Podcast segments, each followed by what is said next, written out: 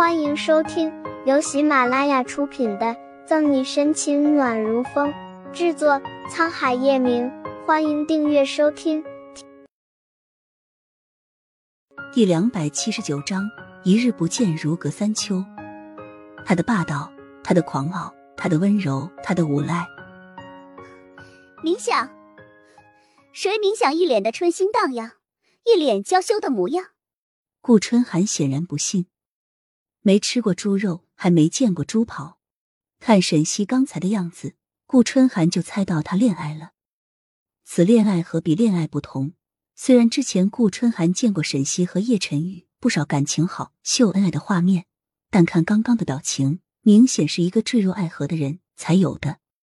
谁谁春心荡漾了？你从哪里学来的词？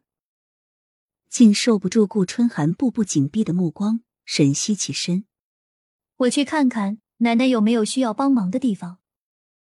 说完，不等顾春寒拦住，沈西就脚底抹油，往厨房里跑去，心却砰砰砰的跳个不停。完了完了，这是中了叶晨玉的毒了。心里想的是他，耳朵里听到的声音是他，就连看见的也全部是他。沈西，你想什么呢？恼恨的拍拍脑袋。沈西想把那些声音和影子拍走。你是笨蛋吗？拍傻了怎么办？突然，磁性慵懒的声音响起，还揉揉沈西的额头，温润如玉的声音，还有微凉的手掌。沈西怔愣的望着来人，心跳抑制不住的加快，结结巴巴：“你你回来了？什么回来了？小西，你怎么了？”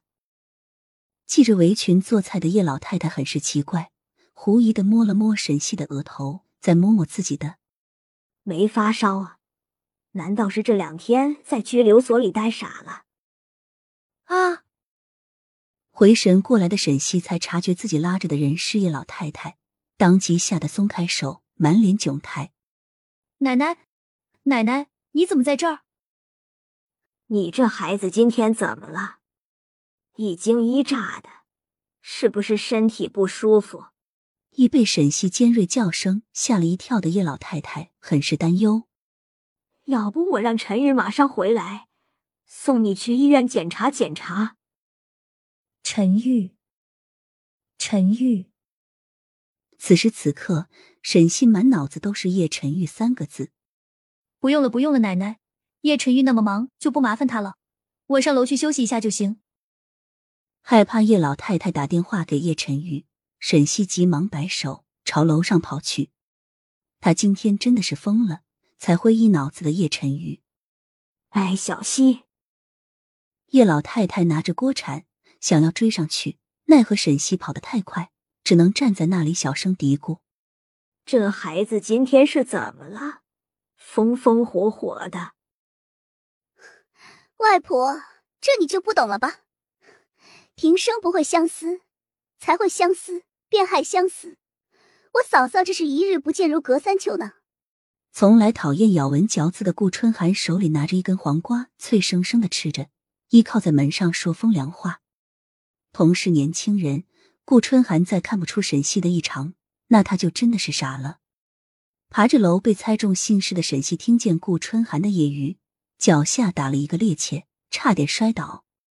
行了行了，小溪身体不舒服，需要休息，你赶紧来帮忙。叶老太太瞪了不嫌事多的顾春寒一眼，举着锅铲朝他挥了挥。早上我让陈玉请子倩来家里吃饭，感谢她救了小溪。算算时间也该到了，我这里还有很多事没有弄好，你这死丫头，赶紧的来帮忙。在顾春寒准备把嘴里的黄瓜咽下去，果断拒绝时，叶老太太嘟囔着：“什么？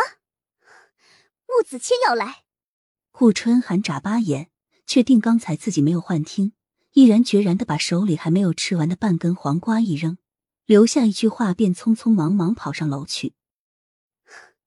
外婆，你先弄着，我待会儿下来帮你。边大步往卧室跑去。顾春寒还不忘扯着嗓子问：“对了，外婆，我记得去年你在阿加雷斯买了一条粉红色裙子给我，你放哪去了？你不是不喜欢，然后给丢了吗？厨房里摘菜的叶老太太动作一顿，不知道顾春寒这又抽了什么风。